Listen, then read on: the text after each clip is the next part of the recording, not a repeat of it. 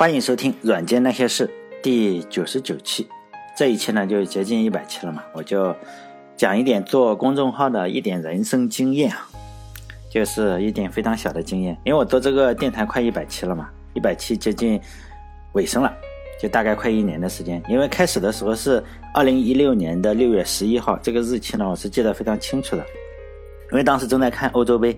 因为欧洲杯是凌晨三点钟才开始，然后我就在网上聊天呀。因为你看球的话，一旦你睡过头了，实际上是三点钟就起不来。然后我就做了第一期 Java 的那个音频，当然一直没什么人听，因为欧洲杯要一个月左右呢，因因此只要有球赛呢，我就写三四个小时嘛，也就写一个。后来呢，才决定做一百期，因为我本人是实际上是一个没有太大毅力的人。然后后来也就越来越少，更新的时间也越来越长。不过呢，竟然还是坚持到快到一百期了，就有一种什么感觉？就好像是高考就要结束了，哎，终于要考完了，就有如释重负的一种感觉。在最后呢，如果大家有人想去，也也想找一点经验，比如说有一些无名小卒吧，呃。也想就是说，也想做个公众号或者类似的，或者做个电台。就是我这有一点小小的经验分享给大家。这些经验呢，只能仅供一些无名小卒参考，因为我本身就是个无名小卒。就是这一些问题，实际上都是在微信公众那个后台问的比较多的。第一个呢，就是说有多少人关注。实际上截至今天吧，就是二零一七年五月二十七号，就喜马拉雅，因为我传了三个地方。一个是喜马拉雅 App 上面实际上是有四千零八十九人，网易云音乐上是八千一百一十八人，微信公众号上是四千零五十七人。但这个这个数字实际上我是没有买粉丝，因为这些关注量如果买粉丝的话，实际上是不够十块钱的。因为，呃，你一旦注册个呃电台或者是公众号什么的，就会有不停的人给你发信息，就告诉你十块钱能买。多少播放量？比如说在喜马拉雅 APP 上是十块钱就能买六十五万的播放量，就呃每期呢，因为我这个每期就一千人左右播放量，而且还是假的。这个喜马拉雅 APP 上这个这个数据实际上都是假的，你一传上去就有四五百的播放量，后面呢可能也是假的。就是你每一我现在的播放量，呃，如果买的话不够一分钱的，你一分钱实际上就可以买好几千。人家肯定不会做一分钱的生意。如果就是我总的播放量大概只有十万，如果而且它还是虚报了之后十万，十万实际上就是几毛钱、两毛钱就可以买下来。第二个问题是有多少人真的在听？因为这个不知道，因为百分之九十以上的人就是说你关注了以后，实际上他就再也不打开了。而且就我们这里都比较浮夸，就各各个平台上实际上都夸大个五倍、十倍。这个样子的数据或者更多，如果按照他们各个公司的宣传自己的用户数量，实际上是中国人早就不够用了。比如说，呃，前段时间不是去年吧，有一个超级明星，去年就宣布他的阅读量早就超过了一千亿。嗯，大家不知道，你想一想，一千亿是什么概念？地球上总共人就是七十亿、六十多亿，而且只有一半能上网。三十亿、二十多亿或者三十亿能够很流畅的上网，而且非常非常的不准确，就是很多人都在浮夸就是了，就虚夸。我个人估计可能有两百人在收听我这个东西啊，所以大概就是一两辆公交车上这么多的人数。还有一个问的比较多的问题是，就是我收到了多少钱？就这个问题问的非常非常多，嗯，平均每过一段时间。每过四五天，大概就会有一个人问我：“哎，他也想做公众号，问我能够收到多少钱？”实际上啊非常少，我就这样仔细计算了一下，大概总共是两千五百四十三块七毛一，误差呢实际上是不超过五十块钱。之所以有误差呢，是因为，哎，有一些退款我是忘了，因为有些听众啊，他打赏以后或者赞赏以后，他又觉得。当时他就打赏了，然后听了几期，发现我靠，这个栋哥这个人不行，不靠谱，经常黑我最喜欢的公司，然后他就会留言说：“哎呀，真是白白打赏你了。”然后呢，我就会让他加我的微信公众号，然后我把钱他打赏的钱退给他。这就是我为什么留一个我个人的微信公众号的最主要的原因。就是有些人确实啊，他觉得给我两块钱也是实在是太肉包子打狗。其实我不希望做个肉包子打狗的人嘛。就是基本上他只要嗯提出来，我就会退给他，因为我说实在这些钱并不多。还有一个呃经常问的问题，就是说他提了意见，然后我可能也没有回复什么，然后他就会质问我，就是说栋哥，你怎么一点意见都不听？你为什么不听我的意见？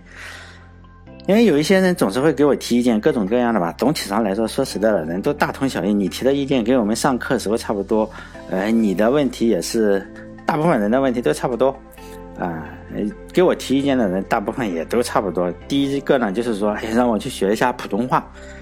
第二个呢，就是说你最好是少扯一点，不要不要瞎扯，少啰嗦，就多讲一些干货。但实际上，对于我这种年龄的人，我年龄非常大了，已经三十六岁了，就是说已经过了能够好好学普通话的年龄。至于啰嗦呀，或者是干货少，或者你经常扯着扯着就扯远了，说实在，这个也非常难改。我这里有一个比较好的例子，比如，因为我个人喜欢足球。呃，足球中，比如说有巴西、阿根廷、德国，这算是最厉害的国家吧。但中国队是属于整个嗯地球上国家队中相对比较弱的。作为球迷呢，我个人是非常喜欢，就是巴西队的那种华丽啊，还有阿根廷那种飘逸，还有德国非常非常的严谨，非常硬朗。呃，即使我是中国人呢，实际上我是非常不喜欢中国队踢球，非常的窝囊，我觉得。然后呢，网上就有人给中国队提意见呢，就说你应该怎么踢。实际上这种意见有用吗？是没有什么用处的。难道我们给他提意见，你觉得中国队的前锋不想像像梅西一样，然后过三五个后卫，然后把这个球，呃，传到球门里去吗？答案非常想。但是呢，中国队的这个前锋的技术是有问题，就是说你。人家传给你个球，首先传球的人不太好，自己的停球技术呢也是不太好，两个不太好，经常加起来就是你一看中国队的这个前锋一接球，停球离自己非常远，哎，一下停到自己一米五两米远，然后你传中呢就像是解围，然后你射个门经常是一下就打飞机了，然后就打到看台二层，把人家小孩给打打到头了。就说呢，在硬件条件不行，你队友也不是很好，传球不好，你接球不好，身体条件也不太好，足球意识还是不太好的条件下，我们所谓的这些看客呀，给中国队提任何的呃意见呢，实际上都是痴人说梦。他们也清楚，这是没有办法的。同样的情况也适合于我，就好几个人，比如说，呃，很多人啊就经常提的是说，为什么不去练一下普通话？因为这个普通话，你这个普通话实在受不了。或者他帮我读，让我写稿子，他帮我读，就是说，这种就就没什么意义嘛，所以我也不回。还有说我为什么不去看一下，就是逻辑思维啊，就是人家非常非常火的一个谈话的节目，也经常是，呃，叫罗振宇吧，逻辑思维说人家那种视野非常非常的开阔。还有就是让我去学习一下高晓松，叫小说吧，就是说语言呢非常的幽默，就这种意见呢本身就就是非常的幽默。就好像是让中国队去学习巴西队啊、阿根廷的踢法，或者是德国队的踢法。呃，如果中国队一旦真的去学了，就可能是不止被别人进两三个球，因为东施效颦，这个结果很可能就是被人就是打爆了，进十个球都有可能。尤其是碰到德国队这种，就是每一秒钟都非常非常认真的球队，而且从不放水，这是非常可能的。德国队如果碰到中国队不放水，真是有可能打十个球。哎但是我很感谢，就是给我提意见的人，只是就是说自己做不到嘛。我本人是做不到，因为我已经有十五年实际上是不看中国队的比赛了，经常就生气。你看了之后，你生气还不如不看。如果就是说很多人听了我的电台就觉得，哎，你这个各方面观点与他不一样，就很生气，让我改。说实在的，你让我改，不如自己不听。因为这个建议是不只是听电台，适合于各种场合。比如说你谈个女朋友，经常跟女朋友吵架，就是 一见面就吵架。说实在的，你经常吵架，你为了改变对方啊，你不如分手，真的是这样。如果你写软件就痛苦，比如说程序员啊，每天我坐在这个呃公司的座位上，一写软件就觉得不行，受不了，痛苦。你如。呃，抱怨这个程序员不好干这个东西啊，不如回去换个行业，比如说可以去做销售啊，可以去做金融，看看自己适合什么。如果就是说你天天在公司里抱怨这种不爽，还不如每天都很挣扎，还不如去跳槽。因为人生啊，你其实好好活的话，也不会超过三万天。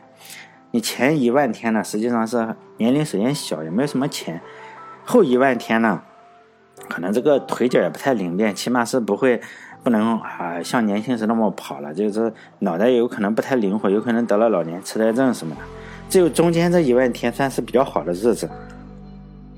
就我知道啊，就是说，有些人的生活哲学就是说要和这个社会死磕，就是说这个社会太操蛋了，一定要跟这个社会死磕，要跟这个让世这个世界变得美美好一点吧。但是我认为实际上是没必要，自己好好过是吧？更没必要跟跟这么一个傻了吧唧的电台来死磕。好了，这这这问题就回答到这里。还有一些经验，因为这些经验呢，只适合就是网络的小菜鸟，就无名之主。这些经验呢，当然不能够给那些 意见领袖啊，或者是有有志成为意见领袖的人一些参考。就是呃，其中一个经验就是说，网上的人和网下的人实际上是有区别的。即使同一个人，他会在网在网络上和这个嗯生活中呢，他会两种表现。因为在现实生活中，人相对来说比较好一点，也就是也可以说他比较虚伪一点，但这个虚伪是加引号的。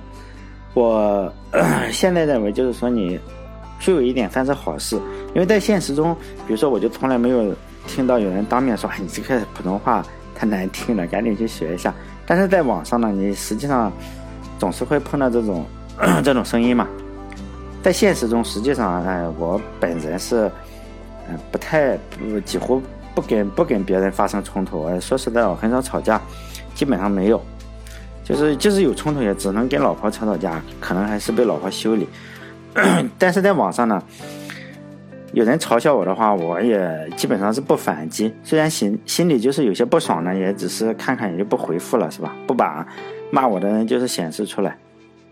这一点微信做的不错，实际上你骂了之后，人家不显示的话，嗯，相当于没有骂，人别人看不到。但是喜马拉雅和网易云音乐上呢，这种的话就直接显示出来了，很多时候我就删除了，毕竟你放在那里也不太好。第二个经验就是说你，呃，挨骂挨多了呢，实际上你就习惯了，因为骂你的那个人呢，不见得就是说比你好太多，也不见得有多么有本事。就有句话就是习惯成自然嘛。刚开始的时候，你被挨骂肯定觉得不爽，慢慢也就习惯了，可能需要半年左右。比如说，我就经过了半年左右。这个和足球上实际上是一样的，你在场下觉得，哎呀，我们觉得可能比这个国家队踢的要好，实际上上了场可能还是不如别人。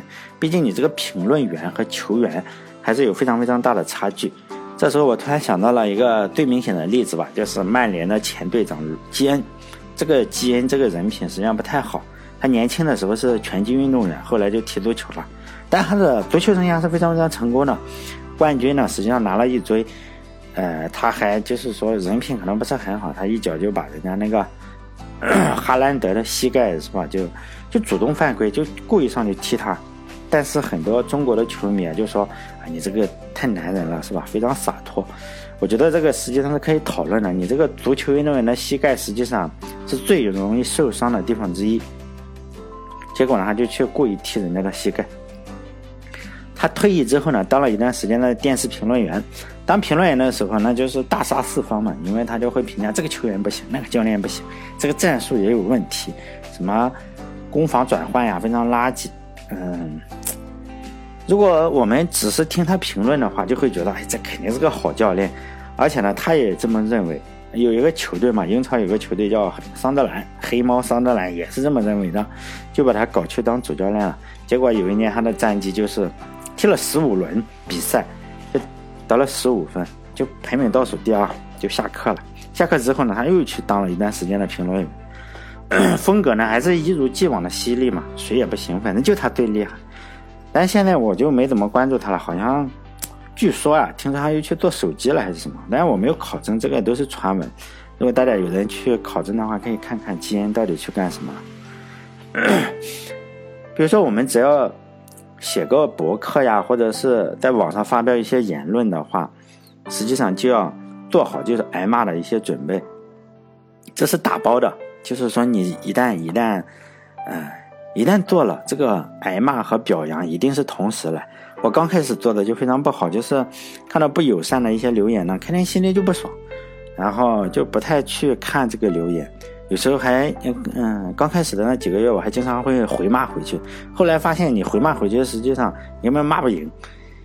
哎，如果有人想做电台或者博客的话，还是要有个心理准备，就好像是我们现在知道一些女明星，你就嫁入豪门了，是吧？你当然会获得非常多的物质上的或者精神上的这个呃一些东西嘛，毕竟嫁入豪门了。但是呢，还有一个缺点，或者是不得不去做的事情，你就得生小孩，你就得生个男孩，是吧？尤其是嫁到香港这里，经验三嘛，就是最大的收获，实际上还是自己，因为。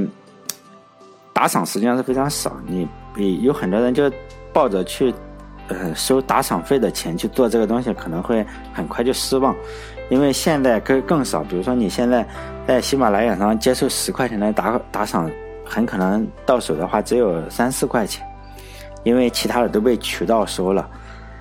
呃，比如说苹果收百分之三十，然后喜马拉雅收百分之五十，然后你大概就剩了个百分之二十或者百分之三十，没没多少钱了。你不能这样去，有有好几个人就在微信公众号的后台就问我说：“哎，这个这个能不能收到很多钱？”实际上是不可能的，你这个还不如去擦汽车，或者是去工地上去搬砖。呃，做这个东西呢，实际上你还是呃另外的收获。比如说，因为写公众号的话，实际上以前我是用拼音输入法的，但是比较拼输入法容易打错字。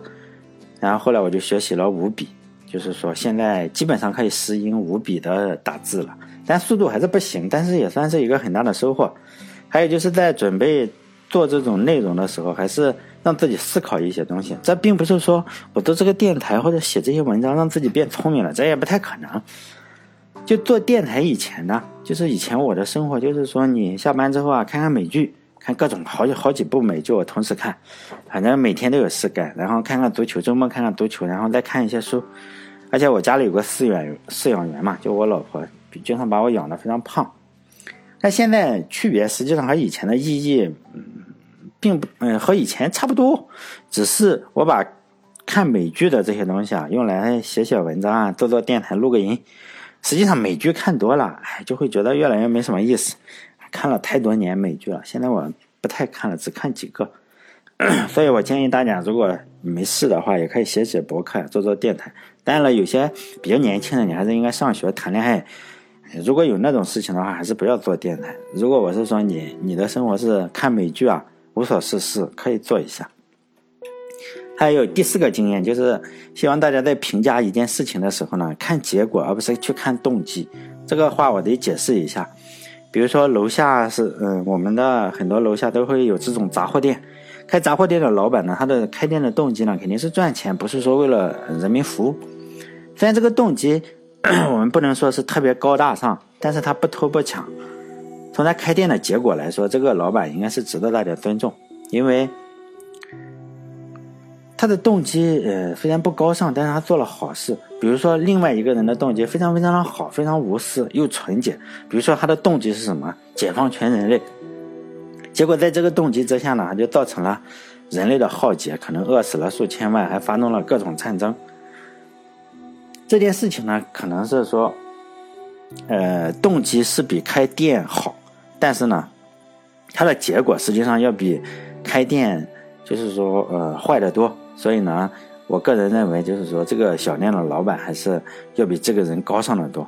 我为什么说这么鸡汤啊？这种就鸡汤嘛，人生的道理，动机是不是不纯？但也有一点，因为一方面啊，总会有。你做了电台以后啊，总会有人质疑我这个动机是不纯的，就是说你做这个电台是不是就是为了黑某某个公司啊？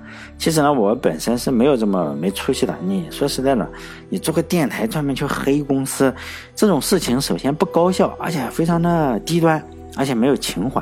这种事情我是不做的，我还是自己。就很多人说你不对，我还是自己招了吧。我这个做电台的动机呢，实际上就是为了吸引一些女的粉丝，然后学习加拿大炮王吴亦凡老师嘛，吴亦凡吴老师，然后有了粉丝之后，他就去操粉。当然，现在我是属于套粉尚未成功，栋哥仍需努力，所以呢，质疑我动机的人可以删了，是吧？我不会为了黑你最爱的公司去专门做这么一个电台。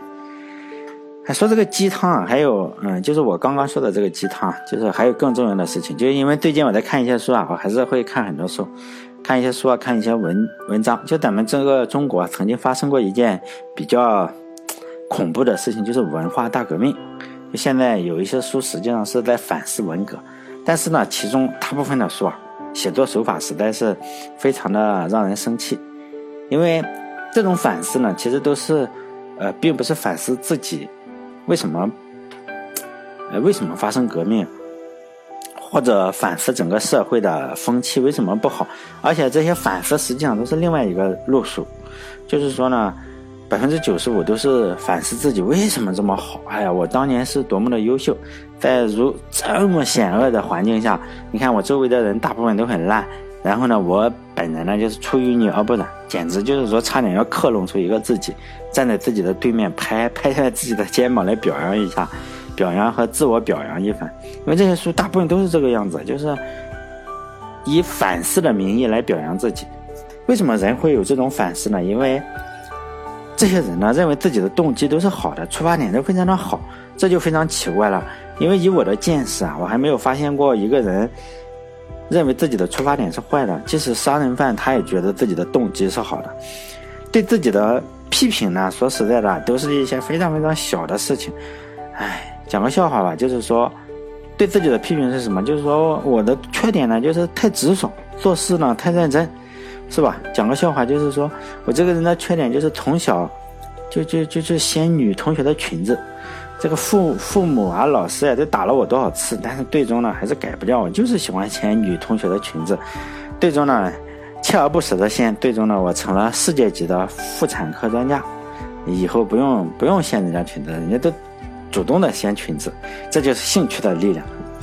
说了这么多呢，是因为前两天啊，包括今天啊，前两天我看了一些写吴晗的文章，就是说呢，把这个吴晗说的非常的完美无缺吧。坚持信念呀，最后就是属于生的伟大，死的光荣。实际上呢，我们怎么说呀？也许吴晗的动机是好的，但我们无法推测一个人的动机。但是呢，他本人确实是强拆了北京城嘛，还把故宫给给这个这个差点把故宫给拆了，然后私藏了大量的文物。在反右斗争的时候，他属于身先士卒，反正心狠手辣吧，搞死了不少人。结果呢，就是你不能说这个人的动机是好的，虽然他做了这么多不太好的事情，但是他还是个好人。实际上，这个世界上哪有这种道理，是吗？所以呢，我希望大家能从结果来评价一件事情，而不要让一些人打着说为了你着想这种动机啊，给你洗脑，然后呢，你还帮他数钱。如果有人对你特别好的话，并且这个人并不是你的父母或者是老婆孩子，比如说有个傻逼电台的主播给你总结几条干货，像我这样的，或者说某个组织啊经常搞个学习，说要改变你的思维，说你这个穷人思维要改变，这个时候你就应该有所警惕，因为你吃多了干货啊，实际上是容易变成蠢货，所以尽量不要追着别人要干货，还要什么满满的干货。还有一点经验嘛，最重要的还是自己行动嘛。人就是说，我们人的一生中啊，就是最大的争斗，实际上并不是与社会，而是和自己和自己的这个生老病死去斗争。当然，现在这个观点几乎已经没有人相信了，因为现在这个世界的主流的价值观就是和社呃社会斗争。你是一个非常好的人，你要跟这个社会做斗争。用一句话来说啊，我们所有人都知道这句话，就是要改变这个世界。现在连小朋友的儿歌里都是要改变世界嘛？什么种太阳，要种很多太阳，一颗挂在白天，一颗挂在晚上，一颗挂在南极呢，一颗挂在北冰洋，完全不顾人家北极熊和企鹅的感受，你就去给人家挂个太阳。那吴晗，比如说我们再回到吴晗这里，吴晗实际上他改变了世界。如果没有改变世界的话，起码他改变了北京北京城嘛。因为这个人就觉得，哎，这个这个中国的古人这个审美太可怕了，一点都不不不懂审美。这个不打烂一个旧世界，怎么建设一个新世界？如果他本人只是个嘴炮专家，没什么能力，没有行动力的话，也就算了。但是呢，他有能力、有权力，也有号召力，而且他还是北京市的副市长。结果呢，他就把北京给拆了嘛。当然，他的对手有很多的，像梁思成啊这种建筑学家，那怎么样子啊？因为你这这拆了之后啊，那些呃建筑学家都抱着抱着北京的这个砖呀，古城墙的砖在那里哭，他当然乐得哈哈大笑，因为他打碎了一个旧的世界。就二十世纪呢，可能是人类历史上杀人最方便的一百年吧，因为包括一些纳粹啊、二战、啊、一战、二战，还有那些现在经常一些人体炸弹啊，这些人呢，实际上都是一些相信了错误思想的一些普通人，因为你因为你相信了错误的思想，然后你就随随便便的去杀人，并且觉得自己很高尚。二十世纪已经过去了，现在已经是二十一世纪了。二十一世纪呢，很可能是人类历史上骂人最方便的一百年，因为我们有网络、有手机、有各种各样的工具。希望我们有了这么好的骂人的工具，不要像二十世纪一样有了杀人的工具以后就那么血腥。重要的是，这些工具如何影响你？比如说，你有了很多人都这个样子，如果你用了 Linux 呢，你就会觉得用 Mac。或者是用 Windows 的人都是些傻逼，或者你用了 Windows，你就觉得哎，那些用 Mac 或者 Linux 的人都是一些变态，或者你用了一个 iPhone 手机，你就觉得用其他手机的人呢，都是一些没文化的老土土包子企业，或者你用了安卓的某个版本，你就觉得哎呀，这个这个用这个安卓手机就可以干掉全世界，这实际上都是有问题的。在二十一二在二十世纪，一些人就相信了一些错误思想，就是说。比如说，我不能和犹太人一起生活，结果把人家做成了肥皂，发生了各种各样的大屠杀。在二十一世纪呢，如果你用了一些手机啊、电脑啊，或者各种操作系统，或者你相信的一些东西啊，这些东西不能够让你成为一个有礼貌的人。比如说，你变得脾气更坏了，满口都是脏话，而不是不谦虚，一点都不谦虚，反而成为了一个随时准备和这个世界开战的人。实际上，我还是建议你去看看这个心理医生，很可能不是这个社会病了，而是你这个心理有疾病了。重要的事情啊，实际上是你相信的东西，或者你用的东西，把你变成了一个更好的人，变成一个比如说为人和善的人，而不是变成了一个所谓有真性情的人。尤其现在的真性情，就是你只要骂人就是真性情啊，你只要不停的在骂人，你就是有真性情，一言不合就骂人。好了。这期的吐槽就到这里，再见。